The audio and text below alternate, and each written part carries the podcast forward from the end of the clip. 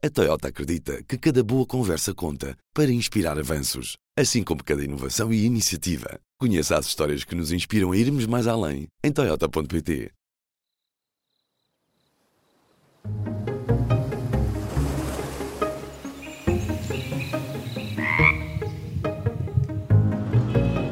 Este é o azul.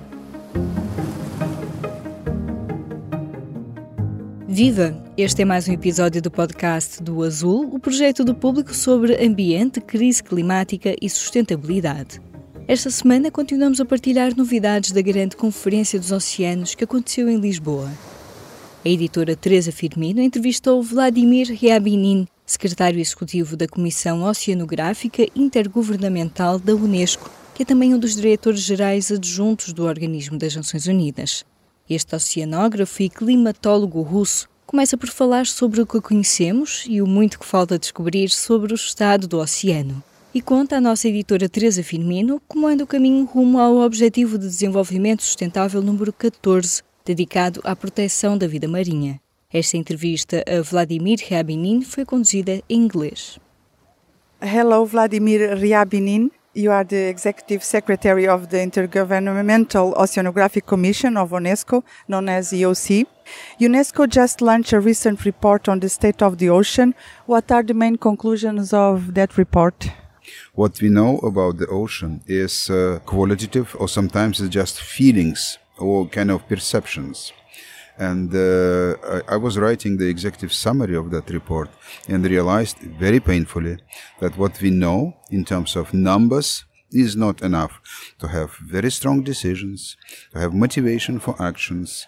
And for me, this is the learning exercise and a very painful lesson that we are not where we should be in the knowledge of the ocean and what can be done there. So, what can be done? You have that knowledge now that the information of the ocean is more qualitative than quantitative. So what should be done now? What is the next step? You know, in principle, the knowledge should have been, I think, much more precise and quantitative. And we have the all elements for that. We have the global ocean observing system. We have also a lot of other networks that go outside the global ocean observing system. So I think we need to uh, basically consolidate the work on observations, on knowledge, and uh, invest into this because the mindset and also the funding, the sources of funding are very much focused on scientific description. And people who participate in this business, they tend to be happy if they publish a good paper, which is a, a, very important thing, but you know, it does not create for us the basis. So I think it was a lesson and we are moving forward from that stage where we don't want to be to the stage we, we would like to be. There is a process towards that. But about the funding, it's a question of it's necessary more funding or you have to change the way the funding is uh, applied on science? I would say both. Speaking about money, which is a very important topic for everyone, but I would say it's not really about money, but uh, in principle, speaking about this.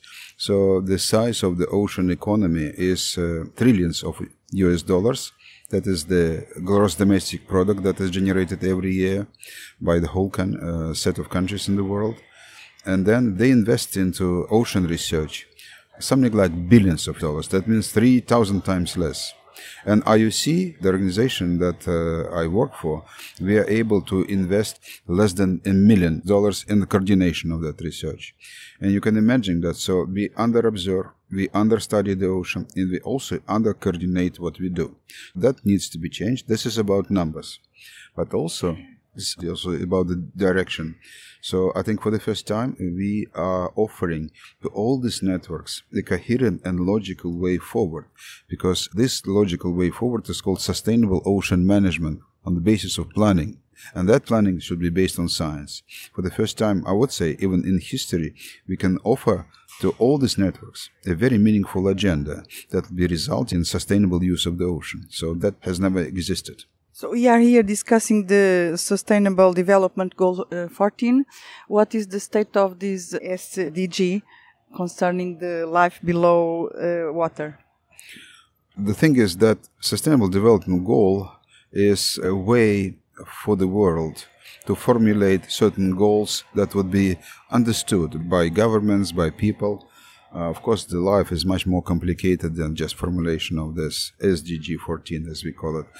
But it has 10 targets, and the targets were focused on protecting the ocean, helping artisanal fisheries, developing law for activities in the ocean, and obeying to the law. There are many targets. So my organization is responsible for reporting on two targets. This is about ocean acidification and also the state of the ocean research. These are probably one of the most complicated targets in the Sustainable Development Goal 14 because you know once carbon dioxide gets into the ocean makes ocean water more acidic there is no way you can take it out and also investment in ocean science um, has to be made and this is not in the culture of this civilization. So I have to say that this conference in Lisbon is, I think, very big step forward in the right direction, but from a very grave situation where we are. So there were several targets in this SDG 14 that were focusing on fisheries subsidies, on marine protected areas, and none of them they were supposed to be implemented in 2020. Of course, we had COVID, but uh, it's not because of the COVID, but it didn't happen. But now there is progress. And for example, in Geneva, the World Trade Organization, all of the member states agreed completely by consensus that they have to stop harmful fishery subsidies. Big step forward. Now the world is mobilizing on allocating 30% of the area of the planet on land, also in the ocean, to marine protected areas. So, you know, we are getting in the right direction. We are not yet f- fulfilling the established plans, but we are getting there. So this is what is happening. And what is equally important is that now we do this on the basis of science. It was easy to say we are assigned this area of the ocean as marine protected area. But is it important? It would be sensitive area biologically nobody really cared at the beginning because it was political. Now it is really substantial, meaningful. That's the change. You mentioned ocean research. The United Nations proclaimed this decade as the decade of uh, ocean science for sustainable development. What are the major outlines of the program? It is the IOC that is uh, coordinating the implementation of the decade. This process started for us in 2016 uh, we felt that we needed to change the situation with the organization, funding, direction of ocean science. And then we started to work with member states of the IOC, and they also agreed in 2017 to support that idea. It was huge enthusiasm. Then we supplied the idea to United Nations General Assembly. That was uh, submitted as International Decade of Ocean Science. But uh, Assembly understood the value of that proposal, and they proclaimed already in December 2017 that United Nations Decade of Ocean Science for Sustainable Development, which gave us three years to organize the work and develop the implementation plan for the decade. We agreed on seven qualities of the ocean that we would like to see in 2030. I would say clean, productive ocean, and also inspiring an engaging ocean. So you see that some qualities are about the ocean, some qualities about the people in their relation with the ocean. And that is a big change. We also outlined 10 challenges. These are areas in which we have to start uh, working for the decade. And people were enthusiastic. We, uh, was not doing this alone. I would say thousands of people, hundreds of organizations, dozens of countries. And I think it is now changing the situation with the ocean research in the world. First of all, you know, this conference, which is attended by presidents, is about science and innovation. And that is a big step forward in understanding that science needs to drive the evolution of this complex world because, you know, it's not an easy decision. Science has to drive that. And the United Nations proclaimed the decade, but there was no budget assigned to that at all. So it was proclaimed, it was formulated within structures and within resources. It didn't discourage us, and we started to assemble the work. Now we have already funding for 43 programs in the decade, and they're large undertakings. And I have to say, this is the largest undertaking ever in the history of ocean science.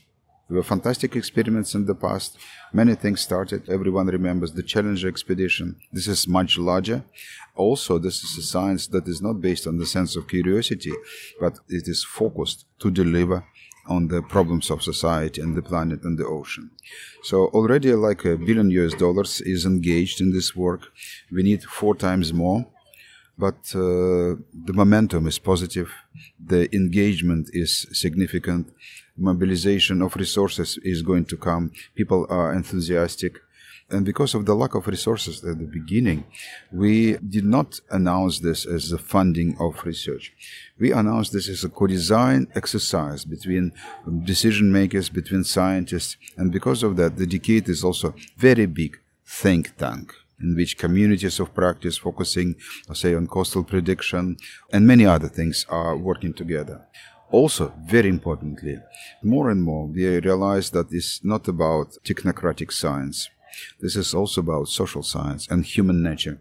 And we have a program on early career ocean professionals, of leadership of women in ocean science. We are actively stimulating the leadership of small island developing states, not participating, but leading the, the science.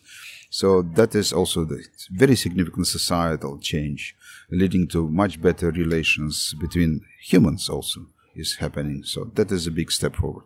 So you'll say that is action based on or grounded on science, but also action uh, connected with politics and also with society and people. That is true. That is true. For me, the most important element of all that movement that is indeed a combination of what you said, but also on very important ethical ground. And I think this uh, unites good people and uh, creates uh, the energy and also uh, the atmosphere that was not available before. Uh, regarding scientific knowledge on the ocean, what are the big unknowns uh, right now? For instance, the ocean carbon cycle, its behavior, it's a big unknown. You know, I used to work uh, for climate research as part of the World Climate Research Program. And this is the program that uh, actually runs a lot of research projects, also runs models that people know as IPCC climate predictions.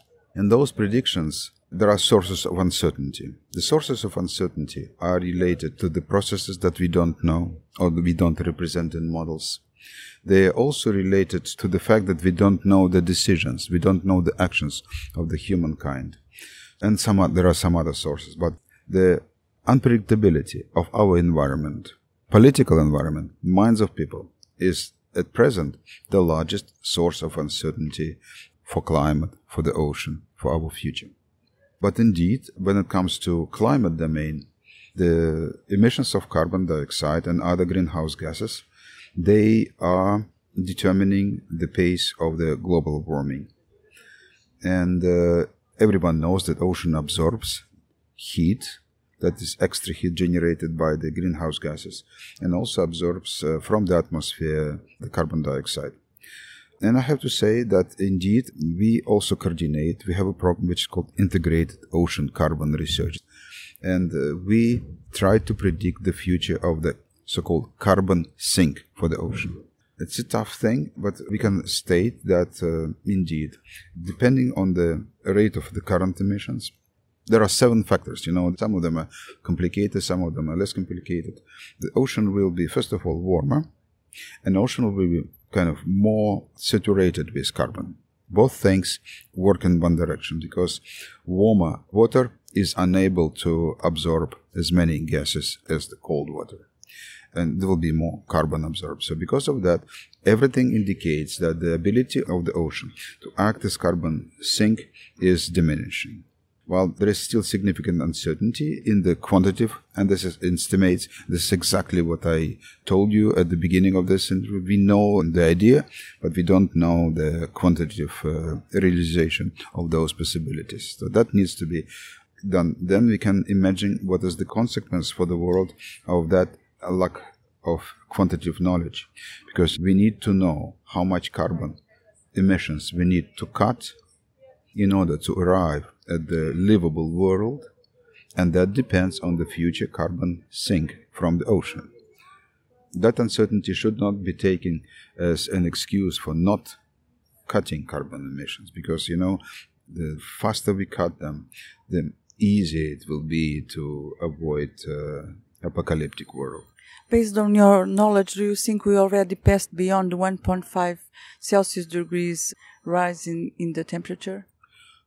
It is clear that in order to stay within 1.5, and that 1.5 should be clearly formulated. This is 1.5 degree warming, that is the average surface temperature of the atmosphere in comparison with pre-industrial values that the reference point will be 1850 and that we don't want to exceed by the year 2100 in the climate system because of the inertia yes i think we already are beyond one degree. I don't precisely remember the, the, the number but i think right now i think we are getting to a much higher world and uh, in order to be within 1.5 degree we have to take the carbon away from the atmosphere. Taking away from the atmosphere but that would imply geoengineering Yes, and you know, this was a, a, taboo topic and, and fully understood at the time why it was taboo because, you know, the consequences of all elements that were proposed for uh, this uh, geoengineering and we analyzed them in the World Climate Research Program, the side effects for that treatment were much worse than the disease itself. But now we are realizing that we need to extract carbon. That's clear. So mm, there is some mobilization to start thinking about this. But you know, this is human nature. We, we know we need to be doing this. We need to find a solution that is acceptable for all. You know, there is a lot of ethical issues uh, related to this uh, uncertainty, scientific complexity, reliability, safety. So that is, uh, that is a big thing your, your organization, it's all about uh, cooperation. After uh, Ukrainian and the Russian war, how do you think this war affected international cooperation in general in scientific research, but also in, in particular in the ocean uh, research and cooperation? So, Teresa, you know, this is a, a very sad story. And I have to say that uh, uh, indeed, uh, international cooperation, particularly in science, has a wound. You know, it is damaged, and uh, uh, also because of my Russian background, I know how difficult it may be for my counterparts. But at the same time, I have to say that in the IOC, we work for the ocean, and ocean tends to actually concentrate the best people in the world. You know, this is a community that is friendly, that is peaceful, a community that uh, sees the perspectives and also focuses on something that is much more human than, than the current politics. And because of that, I have to say that uh, in the recent meeting of the Executive Council, there was a divide between communities at the beginning, but we ended up again as the real IOC, not only friendly, they were continuing to work together. So I think, you know, uh, Mario Ruivo would, would have been happy with IOC because IOC is very, very resistant to politics. We are doing the right thing and we'll keep doing no matter what happens. So, do you think about this cancel culture that also affect uh, Russian scientists, for instance? Definitely, it, it, affects scientists on many sides. It does, uh, but you know, the science is uh, by definition peaceful not all science, but it, I, I, agree with that. But you know, our science is really peaceful. IOC was created actually as a platform for discussions between scientists, and oceanographers from two sides of the political divide between the socialist and, and the capitalist world. And I have to say that now we are moving towards kind of, you know, platform for just discussion to the platform for solutions that are based on science. Yes, there is a war, but you know, no one is going to stop climate change, not ocean acidification, stronger tropical cyclones. Coral reefs, for example, 90% of coral reefs are bleached and die. This will affect 1 billion people. So, in one word or in one expression, we do need cooperation to cope with this huge problem. Yes, cooperation is, uh, but cooperation is the word that is uh, kind of, you know, not very strong because now cooperation is sometimes formal. But I think uh, also with the help of the decade of ocean science, we are creating a new environment in which uh, human will live in more harmony with the ocean and because of the ocean also in more harmony between themselves. That is a big, big step forward. And to finish, you mentioned uh, Mario Ruivo, uh, a Portuguese oceanographer that was um, the fifth uh, executive secretary of uh, EOC, and you are now also the executive secretary of EOC. Yes, I'm number nine. he was number five, yes. Uh, you know, this is a bit personal. Mario passed away several years ago, and I had a discussion with him on the phone after he had a broken hip. That discussion was about the future of IOC, and he, at the time, we already had ideas about the decade, but they were not really formulated in, in a specific way. Uh, so we were discussing this with Mario. Uh, we discussed it for like 40 minutes. Mario just went out of the hospital, and he was very tired and then uh, he became unable to speak. So uh, we decided to hang up, and then we decided to continue the discussion. But unfortunately, this didn't happen. So you know, I have to say that you know I continue the try to continue the the dreams of wonderful Mario. You were you were a bit emotional when you were talking about Mario Ruivo. Yeah, so I, I imagine that you know him quite well. Uh, yes, uh, you know, when I came a long time ago, we, we met with Mario. And then when I became the executive secretary number nine, executive secretary number five was kind of my uh, delegate. He would never present himself as a mentor. But you know, I was under his wing. Still am. Thank you so much, Vladimir. Thank you. Não saia daí. Ainda faltam as nossas sugestões para explorar no site do Azul. Vem aí um verão seco com temperaturas acima de normal e pouca chuva. Quase todo o país está em seca severa ou extrema e o cenário deve intensificar-se nos próximos meses. A Cláudia Carvalho Silva, do Azul, conversou com especialistas para saber mais sobre o verão que nos espera e o Francisco Lopes tratou das infografias que também ajudam a perceber o problema. Neste contexto de seca, também estamos a gastar mais água do que devíamos. Alexandre Prado Coelho, da Fugas, juntou-se à Vera Moutinho do Azul para um trabalho em vídeo sobre eficiência hídrica nos edifícios. Todos os dias, várias vezes ao dia, abrimos a torneira, o chuveiro, descarregamos o autocolismo. Precisamos de água para viver. Precisamos de tanta? Num país em seca, ainda estamos a assobiar para o lado no que toca à poupança de água. A nossa última sugestão é sobre biodiversidade. A humanidade usa cerca de 50 mil espécies de animais, plantas e fungos para as necessidades diárias, sejam elas a alimentação, energia para cozinhar e aquecer-se, na construção ou em usos recreativos como ecoturismo. Mas um relatório divulgado na semana passada traça um retrato da exploração excessiva das espécies selvagens em todo o planeta. A Clara Barata esteve a ler este documento da Plataforma Intergovernamental de Política de Ciência sobre Biodiversidade e Serviços do Ecossistema. Aprendemos ali que uma em cada cinco pessoas no mundo depende de espécies selvagens para rendimento e alimentação.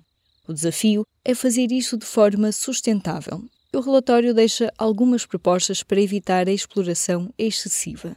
Tudo isto para ler e navegar em público.pt/azul. Se gostou de ouvir este episódio, siga o podcast na sua aplicação preferida para não perder o próximo. Se tiver sugestões para nos fazer, envie para o e-mail aline.flor.público.pt. O podcast Azul é editado por mim, Aline Flor, e volta daqui a duas semanas. Até lá!